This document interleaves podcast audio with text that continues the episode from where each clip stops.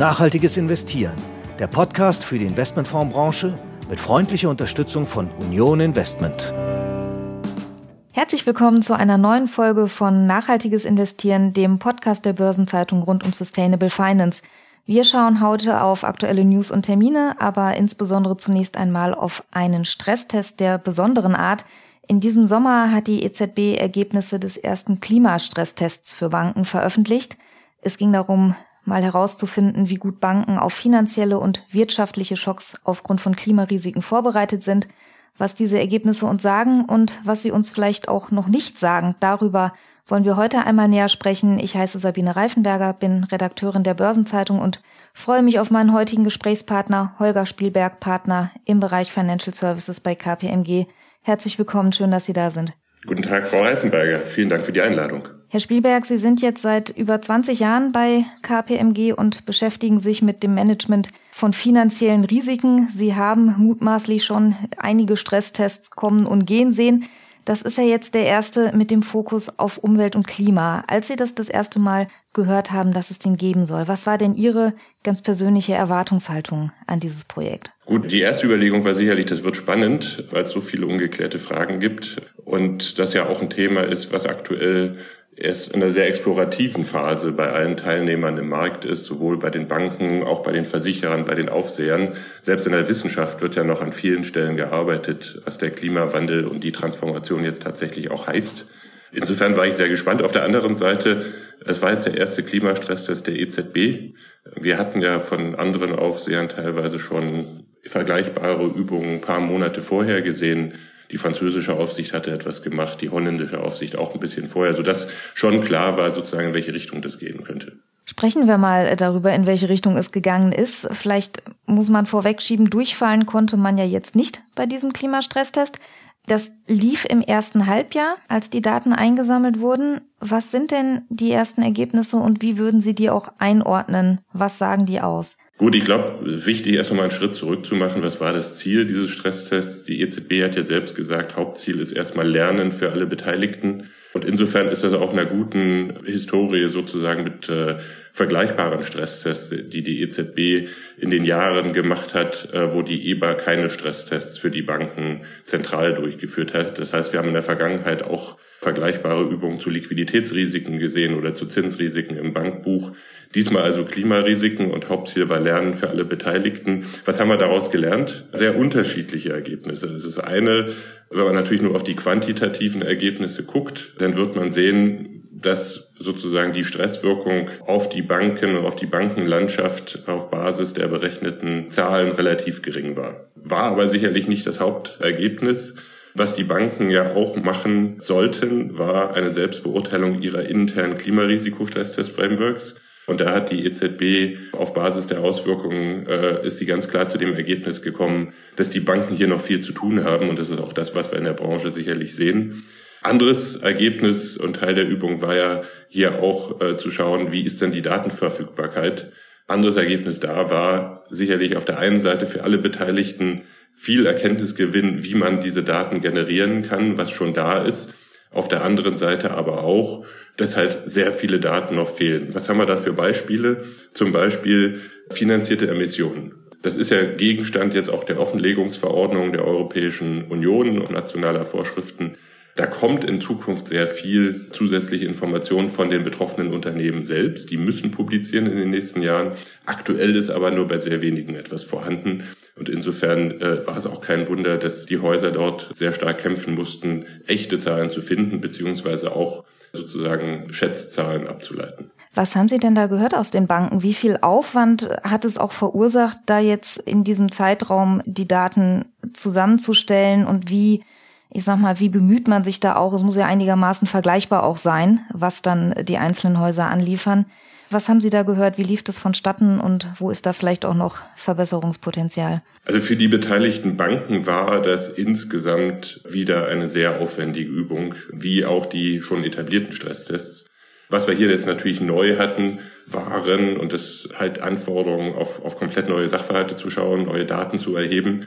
Und das hat natürlich in den Banken auch nochmal einen sehr starken Push ausgelöst, zu schauen, was gibt es denn im Markt, wo kann ich das einkaufen, Wie kann ich diese Daten gegebenenfalls ableiten oder auch erheben? Und über die Zeit, wo der Stresstest gelaufen sind, äh, waren da doch äh, mehrere Hände voll ähm, Mitarbeiter Vollzeit mit den Themen beschäftigt. Ergebnis war dann aber schon, glaube ich, ein deutlich besseres Verständnis, was heute schon geht und was halt noch nicht geht und wo die Hausaufgaben für die nächsten Monate sind. Jetzt sagten Sie ja schon, die EZB hat auch selber gesagt, das war jetzt erstmal eine Art Lernübung sowohl für die Banken als auch gleichermaßen für die Aufseher, die ja auch erstmal schauen müssen, wie sie dieses nun bewerten. Was glauben Sie denn, wenn Sie jetzt mal für jede Seite, für die Aufseher und für die Banken eine, die wichtigste Lesson learned rauspicken sollten? Was würden Sie sagen, ist es jeweils? Gut, eine pro Seite ist jetzt tatsächlich wenig. Aber ich glaube, ich meine, über ein, ein wichtiges Thema haben wir schon gesprochen. Das sind Daten. Hier wird auf komplett neue Sachverhalte geschaut und diese Daten also liegen weder sozusagen in den Banken vor, noch bei den Aufsehern, noch in der Wirtschaft insgesamt. Das muss erhoben werden. Viele Unternehmen wissen heute noch gar nicht, welche Emissionen sie tatsächlich mit ihrem wirtschaftlichen Handeln und ihren Produkten generieren. Und da ist klar, dass die Banken da nicht weiter sein können als die Unternehmen selbst. Wenn man sich jetzt aber mal ganz klar darauf fokussiert, diese tatsächlich Klimastresstest-Effekte abzuleiten, glaube ich, gibt es zwei große Baustellen. Das eine ist sicherlich viel besser zu verstehen, wie die Wirtschaft, wie die Unternehmen und die anderen Marktteilnehmer von diesem Klimawandel und auch den physischen Effekten betroffen werden. Welche Auswirkungen hat das auf die Geschäftsmodelle der Firmen? Welche Investments müssen getan werden? Wo gibt es gegebenenfalls Assets, die nicht mehr genutzt werden können und damit an Wert verlieren? Das ist eine große Hausaufgabe bei den Banken, sicherlich auch bei den Aufsehern, aber primär bei den Banken, die ja diese Kunden direkt haben und, und diese auch finanzieren. Eine andere große Baustelle ist insgesamt ein Verständnis, was sind denn überhaupt Stressszenarien in einem Klimawandelszenario? Aktuell wird gerne auf die Klimawandelszenarien der NGFS geschaut. Das ist das Network for Greening the Financial System, eine Vereinigung von, von mehreren Aufsehern weltweit. Und was diese Szenarien beschreiben, sind, wie Sie selbst sagen, plausible Klimawandelszenarien, was sowohl physische als auch transitorische Effekte angeht. Die sind allerdings ein Ergebnis von volkswirtschaftlichen Gleichgewichtsmodellen. Das heißt, das ist wirklich sehr plausibel, da ist kein Stress in Systemen drin. Und was Stress heißt, merken wir gerade auf dem Energiemarkt. Da gab es eine Störung äh, sozusagen im System, eine wesentliche Störung, die dazu führt, dass wir jetzt sehr große Verwerfungen tatsächlich im Energiemarkt sehen. Und das kann natürlich beim Klimawandel auch passieren. Das wird passieren. Der Wandel wird nicht 100% effizient passieren. Und erst dann reden wir eigentlich über Stressszenarien. Das heißt im Umkehrschluss, das, was da jetzt abgefragt wurde, ist letztlich eher theoretischer Natur, aber spiegelt nicht zwingend das wider, was man sieht. Bräuchte man dann da noch mehr Szenarien oder andere Szenarien? Wie könnte man das abbilden? Ja gut, was betrachtet worden ist, sind ja tatsächlich auch wieder Varianten dieser NGFS-Szenarien. Das heißt, es wurden plausible Szenarien, vielleicht sozusagen Basisszenarien betrachtet noch nicht in dem Sinne Stresstests, wie wir es zum Beispiel dann auch äh, im EBA-Stresstest betrachten, wo wir schwere wirtschaftliche Rezessionen typischerweise simulieren. Das haben wir halt aktuell noch nicht drin. Und Aufgabe wird hier sein, der Branche, der Aufseher tatsächlich ein Verständnis zu entwickeln, wie man auf diese Basis Klimawandelszenarien jetzt tatsächlich noch Stresseffekte, Ineffizienzen äh, im System sowohl global als auch lokal mit integrieren kann, um wirklich auch Aussagen zu potenziellen Stressverlusten zu generieren. Das wären dann so ein bisschen die Hausaufgaben für die nächste Runde, wenn ich es richtig raushöre. Hat man nicht auch im Umkehrschluss, Sie sagten ja, man konnte ja eh nicht durchfallen und es gab jetzt auch keine allzu dramatischen Auswirkungen, hat man da nicht pädagogisch das Risiko, dass vielleicht äh, die Führungskräfte sich sagen, na ja, wenn das jetzt keine schlimmen Auswirkungen hat, dann ist das Thema nicht so wichtig? Das ist natürlich sozusagen der erste Reflex gewesen, als sowohl die Szenarien, die genauen Methodenvorgaben rausgekommen sind und dann auch die Ergebnisse gesehen worden. Die Effekte waren gering, sowohl auf der einzelnen Bankebene als auch äh, insgesamt im Portfolio. Klar, in Ausnahmefällen hat man auch mal etwas gesehen. Und wie Sie sagen, typischerweise werden die Ressourcen dorthin priorisiert, wo natürlich sozusagen die größten Risiken lauern. Und das ist natürlich ganz klar aktuell primär, sage ich mal, Energiemarktkrise, die wirtschaftlichen Folgen daraus. Was wir aber schon sehen, ist hier ja eine, eine Aktion der Aufseher auf, auf mehreren Ebenen. Also der Stresstest selbst ist ja nur ein Element, wie die EZB und die nationalen Aufseher jetzt auch operieren und die Erwartungshaltung an die Banken äh, immer wieder formulieren. Wie gesagt, auch hier war ja Teil selbst auch nochmal eine Selbstbeurteilung der Banken, wie gut sie schon im Stresstesting sind. Und da sind viele Hausaufgaben zutage gekommen. Parallel dazu gab es ein sogenannte ähm, Thematic Review, insgesamt nochmal bezüglich der Fähigkeiten, wie Banken Klima- und Umweltrisiken managen können. Auch da sind sozusagen wieder aufsichtliche Maßnahmen abgeleitet worden, qualitativ Erwartungen formuliert worden. Das heißt, der Druck der Aufseher auf die Banken, jetzt hier tatsächlich weiterzugehen und, und das eher als Zwischenschritt zu sehen und nicht äh, als Ende der Journey, wo, wo herausgekommen ist, dass die Effekte gering sind, ist definitiv da. Und das macht ja, glaube ich, auch Sinn. Also wenn man einfach nur sein Bauchgefühl fragt, dann wird sicherlich der Klimawandel sowohl auf der physischen Seite, wir denken nur an die Trockenheit in diesem Sommer, äh, als auch der, der Umbau der Wirtschaft, äh, der geplant und notwendig ist, natürlich hier eines der dominierenden Themen sein und insofern auch essentiell fürs, fürs Risikomanagement sein. Jetzt äh, sagten Sie ja schon, die Unternehmen werden immer mehr Daten erheben, auch zum Teil erheben müssen. Auch regulatorische Themen wie die Taxonomie spielen da rein. Wie viel Zeit haben denn die Banken und die Unternehmen, um da den Wandel zu gestalten? Wie viel Zeit gibt man auch, um vielleicht Geschäftsbeziehungen mit sehr treibhausgasintensiven Branchen herunterzufahren? Gibt es da schon eine grobe Zeitachse, auf die man sich einstellen kann? Das ist natürlich eine der ganz schwierigen Fragen aktuell. Deswegen stelle ich sie Ihnen. Klar, die Politik hat ja ganz klar die Vorgaben gemacht, bis wann wir in der Europäischen Union sozusagen klimaneutral sein wollen. Es gibt entsprechende Verpflichtungen anderer Länder, anderer Regionen.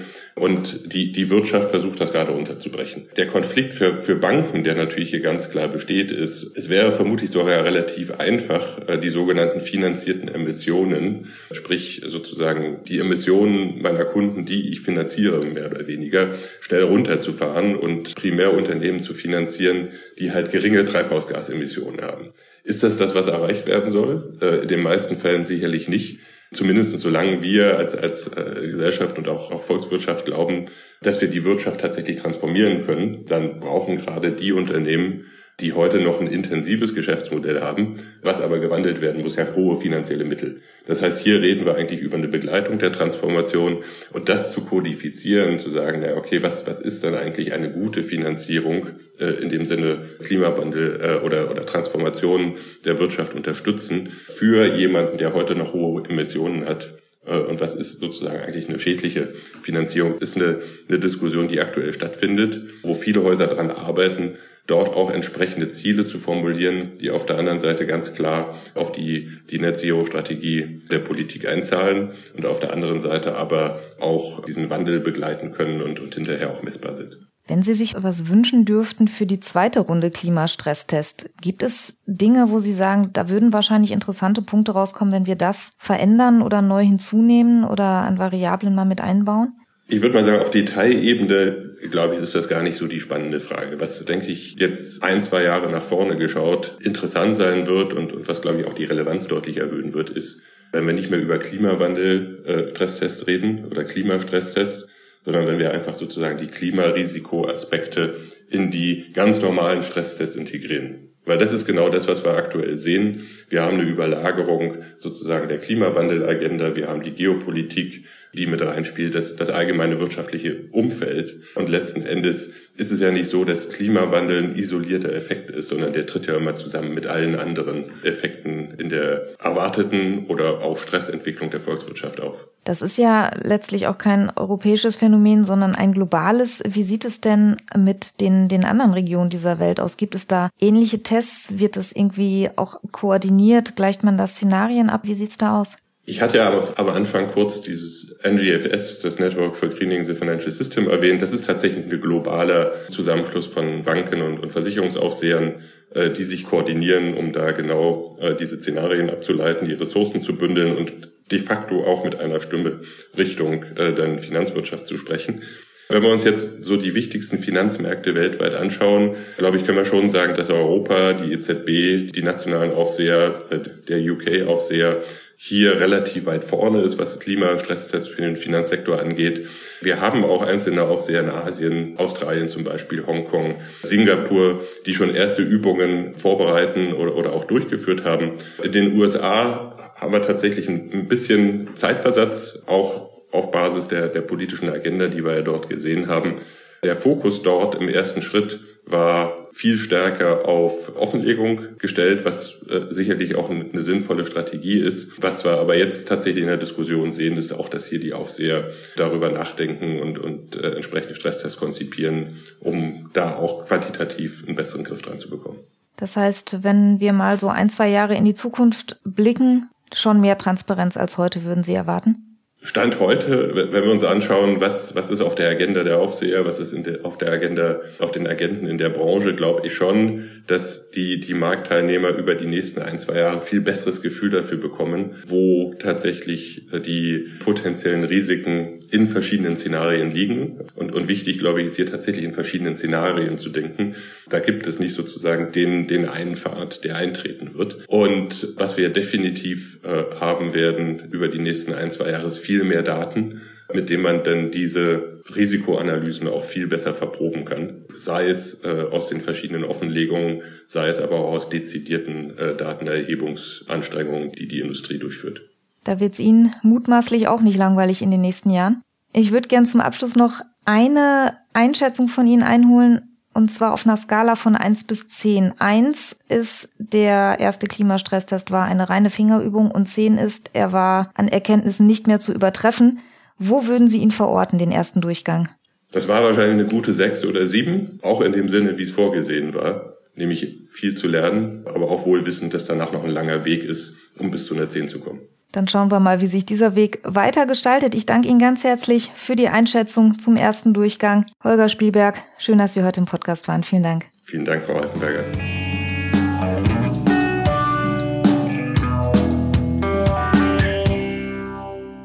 Das Thema Nachhaltigkeit ist für viele Branchen transformatorisch und ganz besonders gilt das für die Automotive- und Logistikbranche.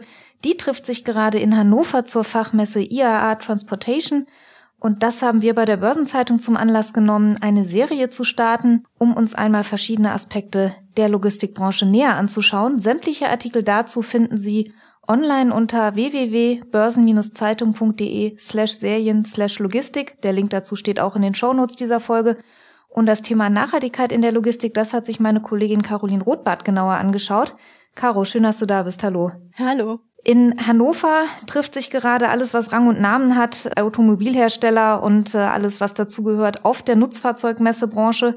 Die IAA Transportation tagt in dieser Woche und du hast dir mal genau angeschaut, was die Branche derzeit beschäftigt. Was sind denn so die Themen? Ja, also abgesehen von den ganz allgegenwärtigen Problemen, die die Industrie derzeit bewegt, wie jetzt Materialmangel oder steigende Preise, steht bei den Nutzfahrzeugherstellern, aber auch in der Logistik generell das Thema grüne ökologische Transformation wirklich ganz oben auf der Agenda. Das hat auch seinen guten Grund. Der Lkw ist ja für Unternehmen wirklich nach wie vor das wichtigste Transportmittel überhaupt, einfach weil er im Vergleich zum Beispiel zur Bahn sehr zuverlässig ist, sehr kostengünstig, sehr flexibel. Und das Problem ist aber nun mal, dass der Lkw vor allem auf der Langstrecke aktuell zum ganz überwiegenden Teil wirklich noch per Dieselmotor angetrieben wird. Und da nützen auch einfach die ganzen Verbesserungen am Motor, an der Abgastechnik oder an der Kraftstoffqualität. Das nützt alles insofern nicht so viel, als dass ja das Transportaufkommen im Straßengüterverkehr wegen des E-Commerce-Booms das nimmt einfach immer weiter zu und damit steigen am Ende in absoluten Zahlen auch die CO2-Emissionen.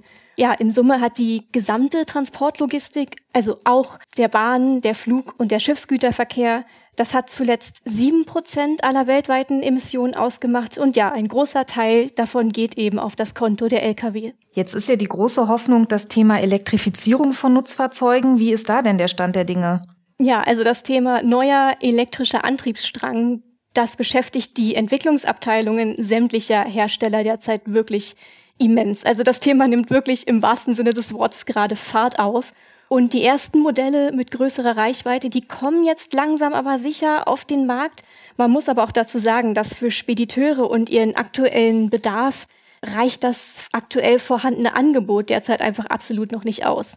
Und die meisten sehen derzeit sowieso noch einfach davon ab, ihre Flotte in den nächsten Jahren auf Elektro-Lkw umzustellen, einfach weil die Anschaffungskosten derzeit noch ziemlich hoch sind und auch weil das Ladenetzwerk auf den Autobahnen und in den Depots aktuell, das reicht einfach noch nicht aus, um den Betrieb vernünftig am Laufen zu halten. Und hinzu kommt auch, dass die Ladezeiten aktuell noch recht lang sind. Und das alles führt einfach dazu, dass zumindest aktuell noch recht wenig E-Trucks auf den Straßen unterwegs sind. Und dazu gibt's natürlich auch Zahlen und die sind recht trübe, sage ich mal. Also im vergangenen Jahr lag der Anteil an neu zugelassenen Elektro-Lkw in Europa bei gerade mal 0,5 Prozent. Okay, das ist wirklich noch nicht viel, das ist ja fast schon vernachlässigbar. Wie ist denn die äh, Prognose für die kommende Zukunft? Ist da ein bisschen Besserung in Sicht? Ja, das auf jeden Fall. Also die Schätzungen gehen dahin, dass bis 2030 in Europa circa 30 bis 50 Prozent der neu verkauften Schwerlast-Lkw mit emissionsfreiem Antrieb unterwegs sein werden. Und der Konsens ist hier eigentlich auch, dass der batterieelektrische Motor für so Reichweiten von 400 bis 500 Kilometern als Technik dominieren wird. Und alles, was so darüber hinausgeht, also sehr schwere Transporte in sehr abgelegenen Regionen, das könnte dann doch eher die Brennstoffzelle, also der Wasserstoffantrieb übernehmen. Ja, und das Ganze wird dann auch absehbar mit Blick auf die Gesamtbetriebskosten für die Spedition wird dann günstiger. Also hier wird so das Jahr 2025 genannt, ab dem dann ein Elektro-Lkw ungefähr im Preis auf gleicher Höhe liegen dürfte wie der fossile Verbrenner. Und ja, aber wie sich die Sache mit der Ladeinfrastruktur entwickeln wird, das, das muss ich noch zeigen. Also hier haben Hochrechnungen auf jeden Fall ergeben, dass bis 2030 in Europa für Elektro-Trucks über eine halbe Million Ladesäulen noch benötigt werden. Okay, also wir sprechen über eine eher mittelfristige Perspektive. Bin gespannt, wie sich das entwickeln wird. Vielen Dank, Caroline Rothbart, dass du heute da warst aus unserem Unternehmensressort. Und äh, ja, ich kann Ihnen sehr die Logistikserie ans Herz legen. Just heute in der gedruckten Zeitung der Artikel von der Caro. Vielen Dank, dass du da warst. Danke auch.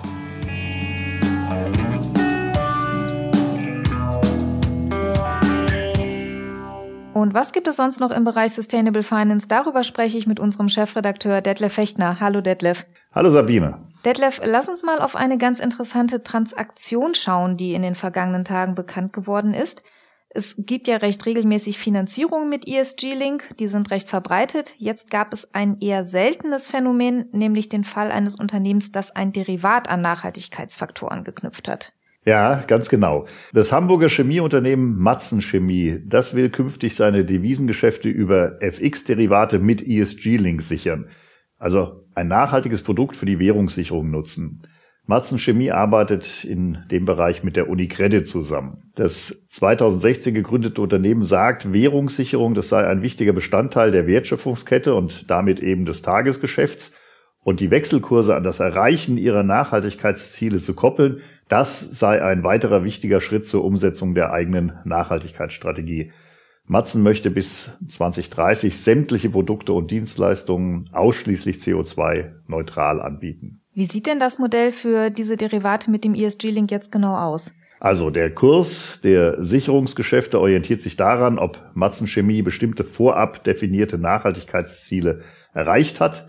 Diese Ziele werden jährlich durch eine externe Ratingagentur überprüft. Und erreicht das Unternehmen die Ziele nicht, dann würde ein Malus fällig. Dieser wird bei Produkten mit ESG-Link dann in der Regel an eine gemeinnützige Organisation gespendet. Wie hoch die Abschläge in diesem Fall sind, das ist jetzt nicht bekannt. Bei den meisten ESG-Links sind sie aber eher gering. Der ESG-Link bringt ja jetzt zusätzliche Komplexität in das Produkt und im Gegensatz zu ESG-Links bei Finanzierungen haben sich diese Produkte bei Derivaten auch noch nicht wirklich durchgesetzt in der Breite, oder? Ja, das ist richtig. Also Derivate mit ESG-Link sind bislang noch nicht sehr verbreitet. Einige Beispiele gibt es aber auch in Deutschland schon. Der Anlagenbauer Prime Metals Technologies hat vor rund zwei Jahren mit der Deutschen Bank ein Konzept entwickelt, das Währungshedging an Nachhaltigkeitsziele koppelt. Und der Maschinenbauer Dürr, der hat 2020 eine Wandelanleihe platziert und dabei einen Zinsswap mit einer Nachhaltigkeitskomponente eingesetzt.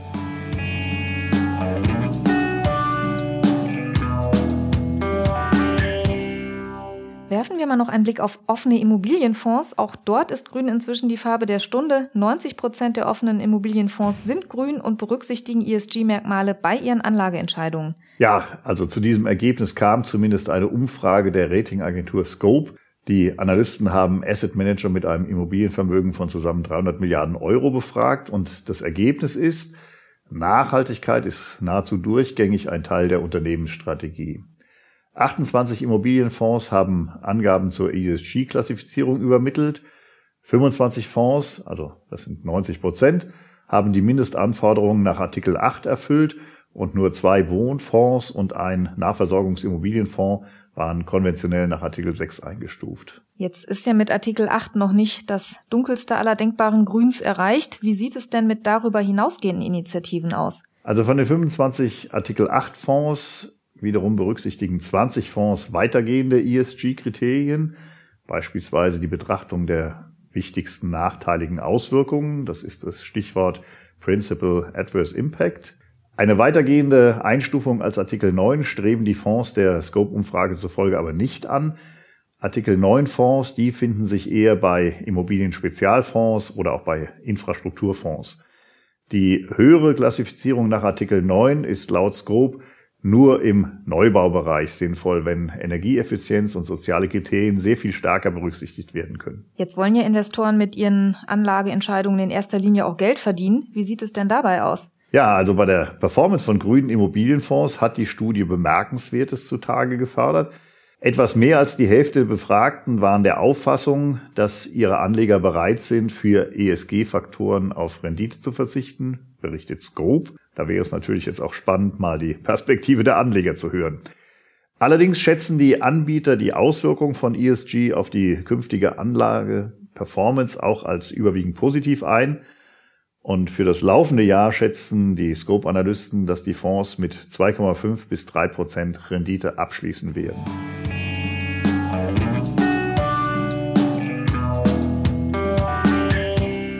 Das war unser Newsblog für diese Woche. Terminlich kann ich Ihnen noch den Hinweis geben, dass am 5. und 6. Oktober das Impact Festival in Offenbach bei Frankfurt läuft.